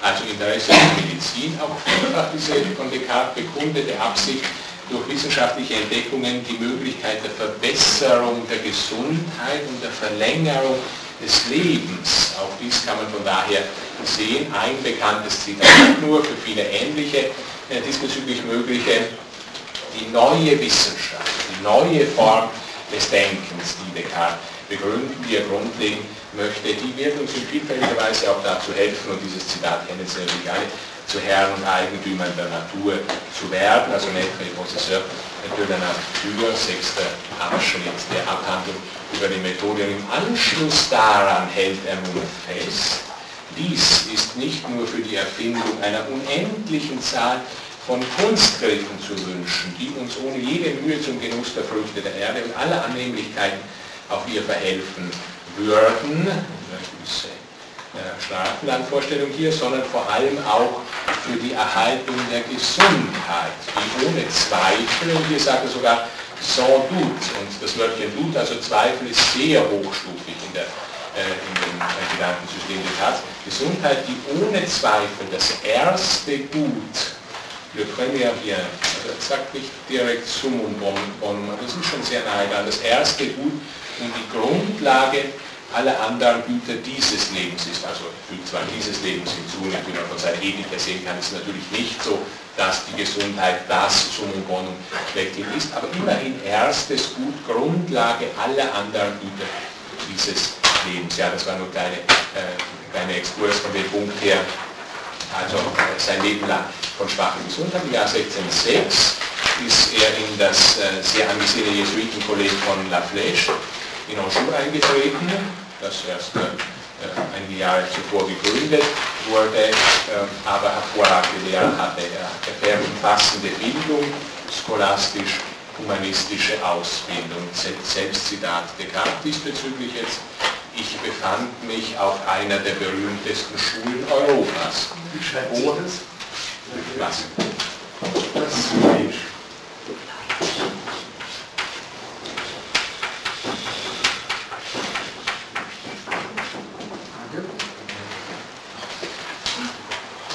er dann später auch mal hingegangen. Er hat sich ein Jahr lang dort aufgehalten, weil er meinte, dass er da äh, zu klugen Gedanken kommen würde. Er hat auch sehr viel geschrieben dort. Ich befand mich auf einer, also Zitate Karte jetzt aus dem ersten Teil der Abhandlung über die Methodik, befand mich auf einer der berühmtesten Schulen Europas, wo es doch, wie ich dachte, wenn irgendwo auf der Erde gelehrte Männer geben musste. Ich hatte dort all das gelernt, was jeder andere dort lernte ja unbefriedigt von den Wissenschaften, die man uns lehrte, hatte ich alle mir in die Hände fallenden Bücher über die geheimsten und sonderbarsten Wissenschaften durchgelesen. Zitat Ende. Das ist ein wichtiger Beleg, denn wenn Descartes sich später zu radikalen Zweifel an allen Erkenntnismöglichkeiten, vor allem auch an allen schon existierenden, bestehenden Wissenschaften veranlasst sieht, so liegt das nicht daran, dass er vielleicht nicht gut genug unterrichtet wurde oder nicht gründlich genug gelernt hätte. Das will er also damit eindeutig deutlich machen. Er hat im Wesentlichen das Wissen, das überhaupt erreichbar ist, seiner Auffassung nach aufgenommen. Ich finde ein objektiver, grundlegender Mangel da, nicht einer, der in subjektiver äh, Schwäche oder Probleme seinerseits machen würde. Ähm, diese geheimsten und sonderbarsten Wissenschaften übrigens, die da auch in dem Zitat drinstecken, also diese Science Curieuse du Rare, sind weiter zurückreichende Wissenschaften, also so mystische Renaissance Formen von Denken, mit denen wir uns auch noch näher beschäftigen werden. Was hat Descartes gelernt in La Flèche? Lateinische Grammatik, Rhetorik natürlich, Klassikerlektüre war in La Flèche zentral, in philosophischer und theologischer Hinsicht natürlich Aristoteles und ganz zeitnahe äh, Francisco Suarez ganz wichtig. Descartes, also eine, eine sehr gute Jesuitenschule, an der äh, gewesen ist. Die Jesuiten sind ja dann auch zeitlebens für Descartes wichtige Gesprächspartner geblieben. Ja, das wir nebenbei bemerkt, er hat dann sogar also seine Prinzipia Philosophie, also sein Lehrbuch der Philosophie veröffentlicht hat, eine Zeit lang äh, gehofft, dass dieses Buch als Lehrbuch an Jesuitenuniversitäten zum Einsatz gebracht werden würde, was äh, allerdings nicht äh, durchgeführt werden konnte. Descartes bleibt bis 1614 in äh, La Flèche. Hm. Was nimmt, er, was nimmt er noch auf? So in seiner privaten Lektüre und auch in der schulisch erforderlichen Lektüre neben äh, Aristoteles, dem Aristotelismus, dem ganz späten Aristotelismus, also Suarez, äh, auch natürlich Stoizistisches und Skeptizistisches.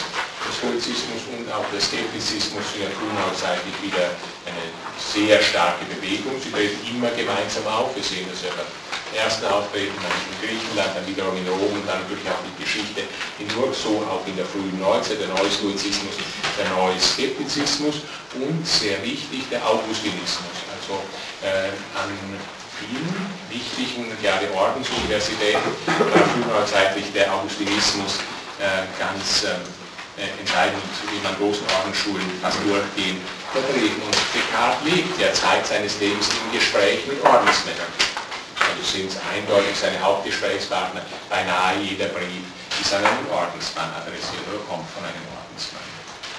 Ja, Descartes hat das vorher zum Teil schon angedeutet, Descartes hat immer wieder Elemente der Tradition aufgenommen, die er kennengelernt hat in der Flash, sein ganzes Leben hindurch.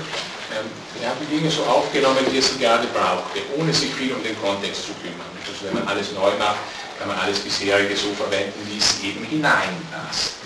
Äh, ein Zitat diesbezüglich äh, Descartes, also das natürlich auch zeigt, was er da alles kennt an traditionellen im Unterschied zu diesen revolutionären Stilisierungsangelegenheiten, die ich vorher zitiert habe, also gewissermaßen als Gegenstelle. Jetzt mal das Folgende. Ich meine, dass fast alle Gründe, die zu den Fragen der Existenz Gottes und der Unsterblichkeit der Seele, also zwei sowohl philosophisch wie theologisch ja nicht gerade unerhebliche Fragen, von bedeutenden Männern beigesteuert wurden, Beweiskraft besitzen sehr merkwürdig, nach diesen revolutionären Dingen, die ich sofort, also beinahe alle Gründe, die zu diesen Fragen von bedeutenden Männern beigesteuert wurden, der Weißkraft besitzen. Und ich bin überzeugt, dass man kaum welche anführen kann, die nicht schon früher von irgendeinem anderen aufgefunden worden wären. Allein man muss sie so genau und durchsichtig darstellen, dass es künftig für jedermann feststeht, dass dies wirklich Beweise sind. Ja, hier sehen Sie eine ganz andere, äh, ganz anderen tradistischen Blick auf die Tradition. Die Tradition, sie muss im Wesentlichen gereinigt werden oder sie muss an der Hand genommen werden. Also das muss so genau und durchsichtig, äh, dann bei akkurate Perspektive dargestellt werden, dass für jeden deutlich ist, dass das wirklich Beweise sind. Das ist natürlich eine Angelegenheit, gerade Gottesbeweis und Unsterblichkeitsbeweis bezüglich, wie wir noch näher sehen werden. Man kann kaum was anführen in so großen Fragen, das nicht schon gedacht wurde, aber es wurde noch nicht gründlich genug gedacht. Man muss die Tradition bei der Hand nehmen, für sich genommen ist jedenfalls nicht beweiskräftig, das ist ein eminent aristotelischer Gedanke, als wenn Sie in Metaphysik Alpha etwa hineinblicken, Aristoteles nimmt Anaxagoras bei der Hand, er nimmt den Empedokles bei der Hand und er sagt das, was die eigentlich hätten sagen müssen oder hätten sagen äh, sollen. Genau so, so scheint es an dieser Stelle her, erfasst Descartes sein Verhältnis zur Tradition, zur Tradition, die er wesentlich zunächst mal in seiner Schulzeit in La Flèche kennengelernt hat. Ähm, ja, wichtig ist ähm, natürlich noch dies, dass Descartes an einem Jesuitenkolleg studiert hat. Er war Katholik, das ähm, ist für Descartes selbst nicht unerheblich. Ganz kurz äh, dazu noch ein äh, wenige Bemerkungen also von diesem Punkt ausgehen. Es gibt natürlich explizit katholische Momente und Denkweisen in seinem Werk, wenngleich man grundsätzlich von einer starken konfessionellen Vergleichgültigung ausgehen muss, was ich zuvor im Zusammenhang mit dieser Umbruchszeit in der Descartes gesagt habe. Äh, trotzdem bleibt der Katholizismus wesentlich. Also es gibt manche Descartes-Darstellungen, die das ganz weggeben und die die konfessionelle Ausrichtung Descartes für unerheblich halten. Dann wird die Sache zumindest anachronistisch. Also es mag so sein, dass man viele oder weitestgehend die Argumentationsstrukturen bei Descartes ablösen kann von äh, weiteren positiv religiösen Momenten, aber jedenfalls für Descartes ist natürlich seine Konfession von Wichtigkeit gewesen. Deswegen wäre also die Sache falsch und ungeschicklich, wenn man dieses Moment Katholizismus Descartes völlig weglässt. Äh, deswegen äh, mache ich da äh, an, diesem, an, dieser Stelle die eine oder andere Bemerkung dazu, an der, wo zeigt sich also, an welchen Punkten zeigt sich die diesbezügliche Wichtigkeit. Erster Punkt, den ich da nenne, Descartes versucht immerhin für seine Meditationen die äh, die Approbation der Theologischen Fakultät der Sorbonne zu bekommen. Also eine der äh, katholisch-theologisch renommiertesten Fakultäten der Welt.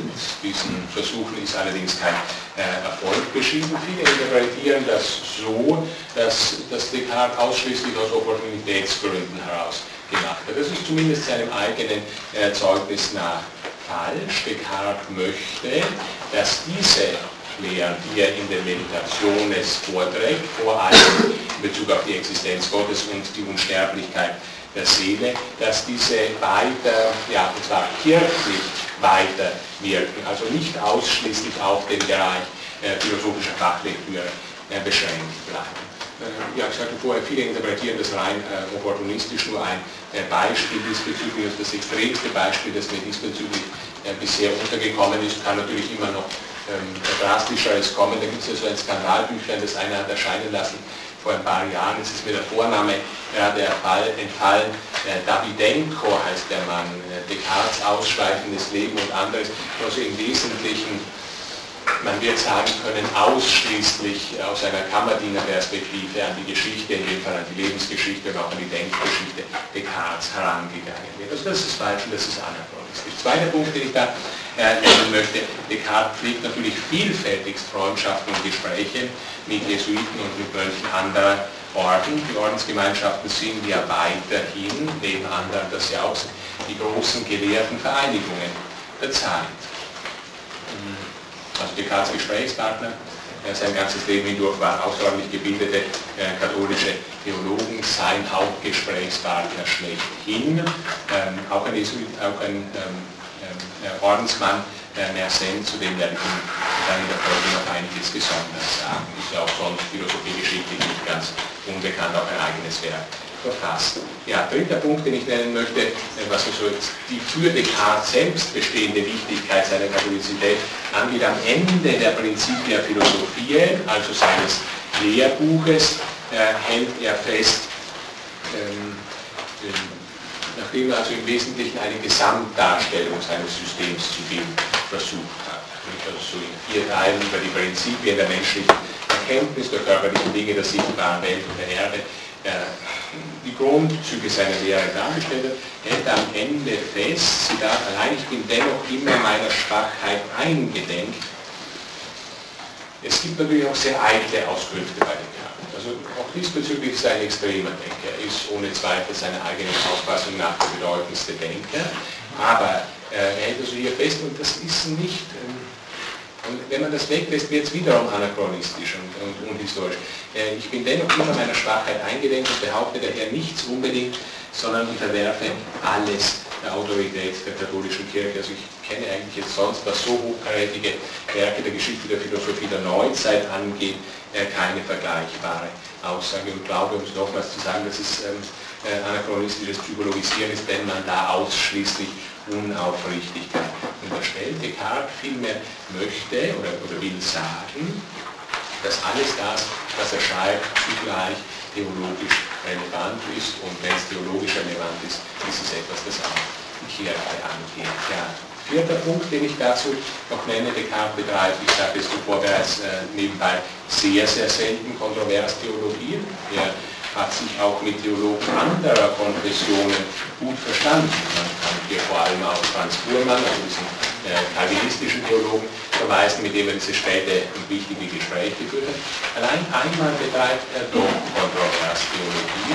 Also weiterer Beleg für die Kalvinismus bei Descartes ist sein Beitrag zur Eucharistie-Lehre und zwar in dem Text Antwort auf die sechsten Einwände. Descartes versucht hier zu zeigen, und das ist direkt kontrovers theologisch und direkt apologetisch gesprochen, er versucht hier zu zeigen, dass seine Lehre vom Verhältnis zwischen Substanz und Akzidenz, die müssen wir natürlich noch genau kennenlernen, er versucht zu zeigen, dass diese Lehre die Transsubstantiation besser passlich machen kann als jede andere Lehre.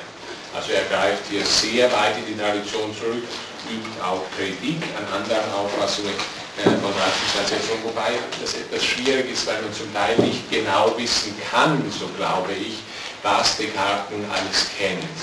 Ähm, also gerade wenn man sich die diesbezüglichen Diskussionen aus dem 10. Äh, und dem 11. Jahrhundert ansieht, so ist nicht klar, ob das Descartes eigentlich kannte oder nicht.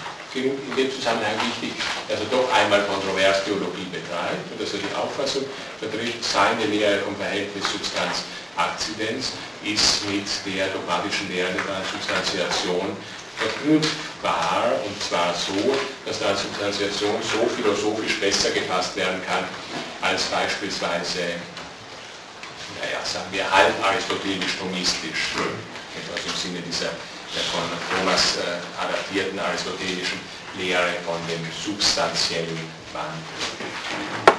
Ja, weiterer Punkt noch, noch zwei äh, weitere Punkte zu wissen. Äh, Thema ähm, Wichtigkeit des Katholizismus für Descartes. Descartes hat, und dazu komme ich jetzt dann auch gleich in der Lebensgeschichte, Descartes hat ein so ein entscheidendes zur Philosophie erweckendes Erlebnis. Das ist so ein Damaskus-Erlebnis oder tolle Lege-Erlebnis. Er kennt zwar nicht von einem Theater und er wird auch nicht Kinder singen aus dem äh, Nebenhaus, aber er hat so ein entscheidendes zur Philosophie erweckendes Erlebnis, so ganz prägnante Situation in seinem Leben im Winter 16, 19, 20, dazu eben gleich Näheres. Äh, da hat er so einen Traum seiner Berufung. Und er schreibt, äh, etwas später, in einem Brief, ähm, er hätte nach diesem Traum äh, Gott gebeten, er möge ihm die Gnade geben, Zitat, seinen Willen ohne Rätsel zu erkennen, nachdem in diesem Traum offenbar einiges noch ein wenig undeutlich ist. Und er gelobt in diesem Zusammenhang auch eine Wallfahrt, die er nach, einiger, äh, nach einigen weiteren ähm, äh, Monaten dann auch äh, durchgeführt hat, also dieses Gelübde dann auch eingelöst hat. Ja, und schließlich letzter Punkt, den ich da noch nennen möchte äh, zu diesem Zusammenhang. Descartes ist ganz gegen Ende seines Lebens. Ähm, ja, das Ende seines Lebens wurde durch dieses Ereignis dann auch wesentlich rascher äh, herbeigeführt. Descartes wurde im Jahr 1649 von Königin Christine von Schweden, einer sehr äh, glamourösen Persönlichkeit, nach Stockholm berufen, um dort ihr Lehrer zu sein. Und als Königin Christine dann einige Jahre nach Descartes Tod zum Katholizismus konvertierte, und deswegen dem Thron entsagen musste, gab es das Gerücht, dass dies dem Einfluss Descartes zuzuschreiben sei, das also gewissermaßen äh, hier ähm, äh, visioniert hätte. Das wird von Descartes wichtigsten ersten großen Biografen Adrien nicht als Gerücht, sondern als eine Tatsache mitgeteilt. Viele andere sind der anderer Ansicht gewesen, aber es zeigt, wie eng zumindest, oder wie, äh, wie stark im Bewusstsein der Zeit auch der Zusammenhang zwischen Descartes Lehre und seinem Katholizismus gesehen wurde.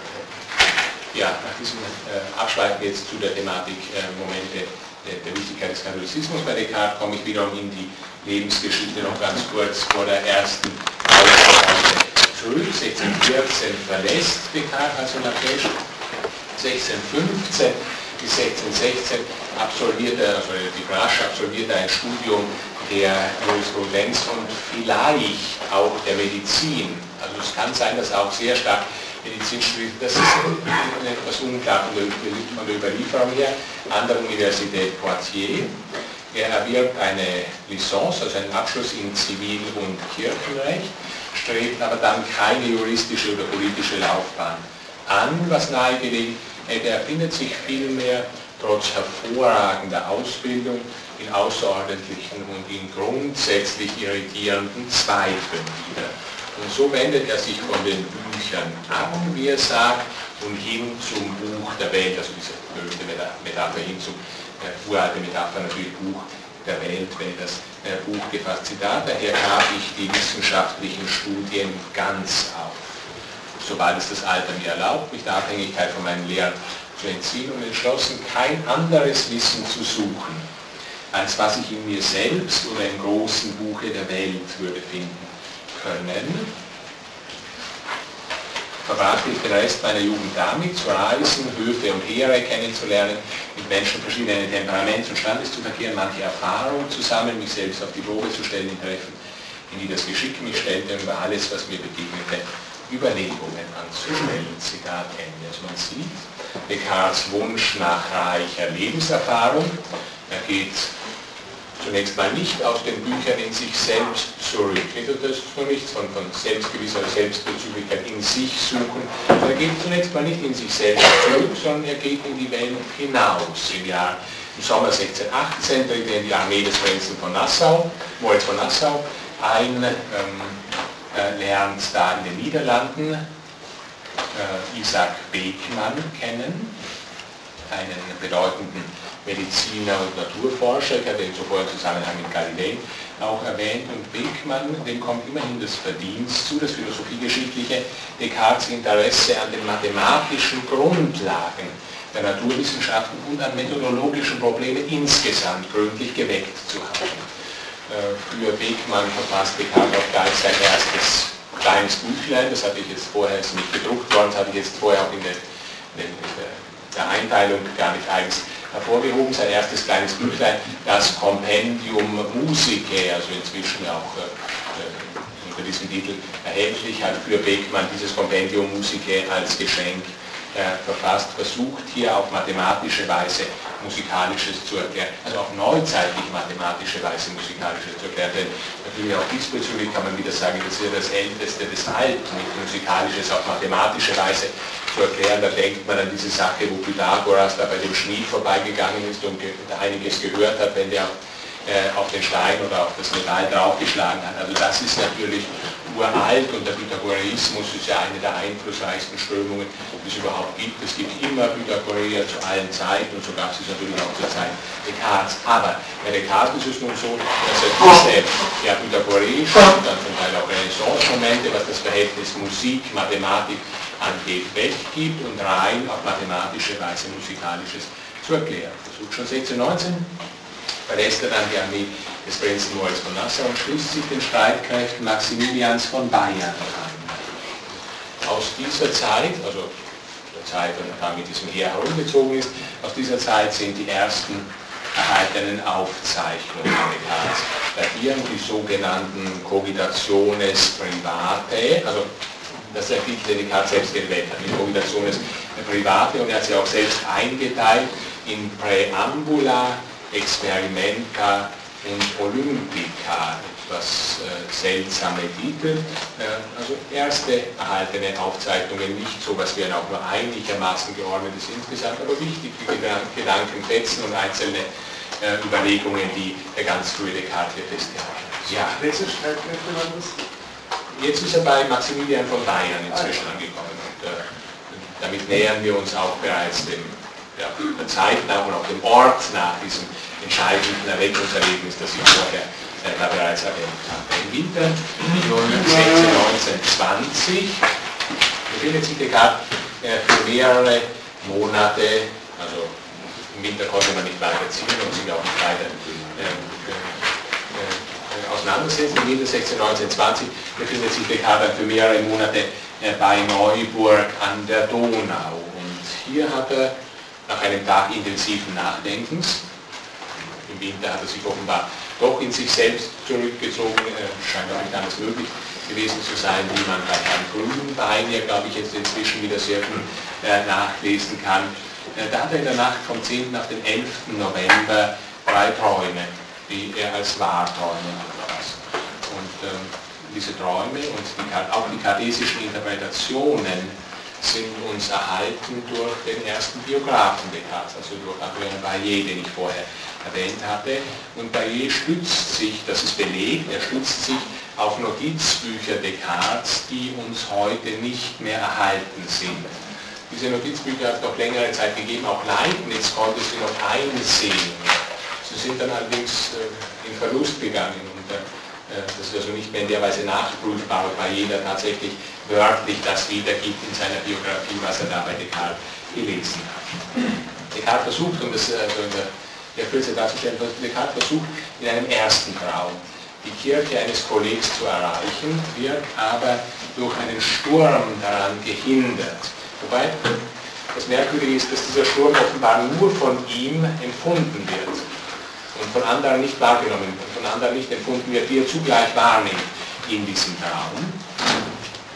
Er wacht nach diesem, nach diesem ersten Traum, in dem also vergeblich sich bemüht, eine äh, Kirche zu erreichen und von einem Sturm aufgehalten wird. Äh, er erwacht, äh, schlägt dann nochmal ein, hat einen zweiten Traum in derselben Nacht. Da hört er ein lautes Krachen und empfindet einen Funkenregen.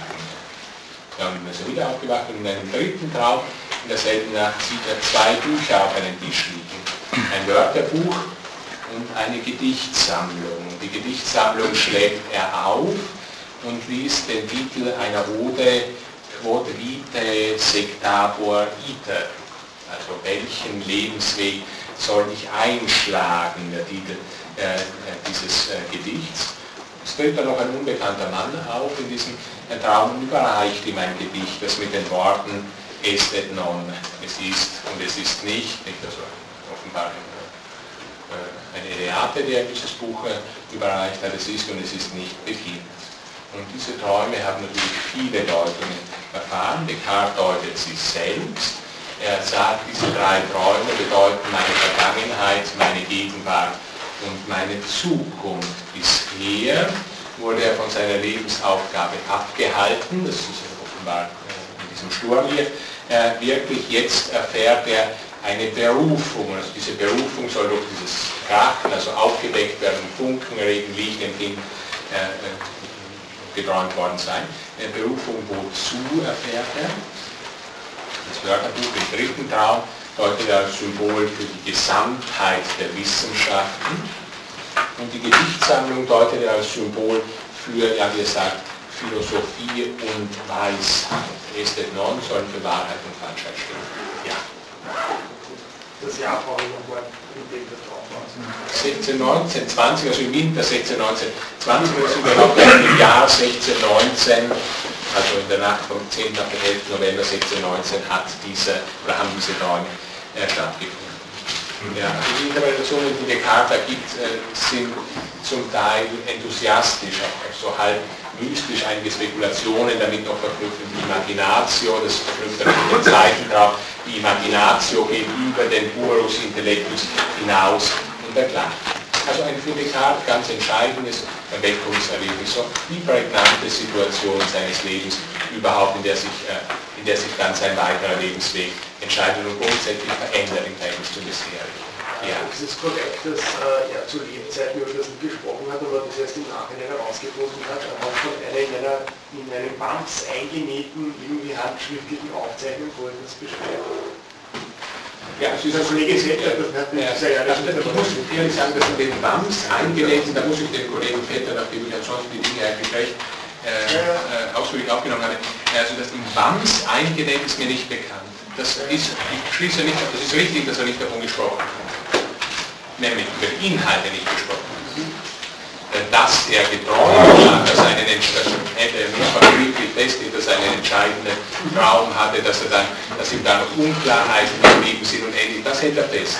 Aber die Inhalte, das ist richtig, die haben wir nur äh, von Rayet in seiner, in seiner Biografie. Ja, das, Resultat dieser Träume ist, dass Descartes den Schluss fasst, sich der Wissenschaft zu lieben. 1920. Das hat natürlich auch mit seiner Wegmann-Bekanntschaft und dem Einfluss Wegmanns zu tun. Er fasst erste Pläne zu einer allgemeinen Methodologie.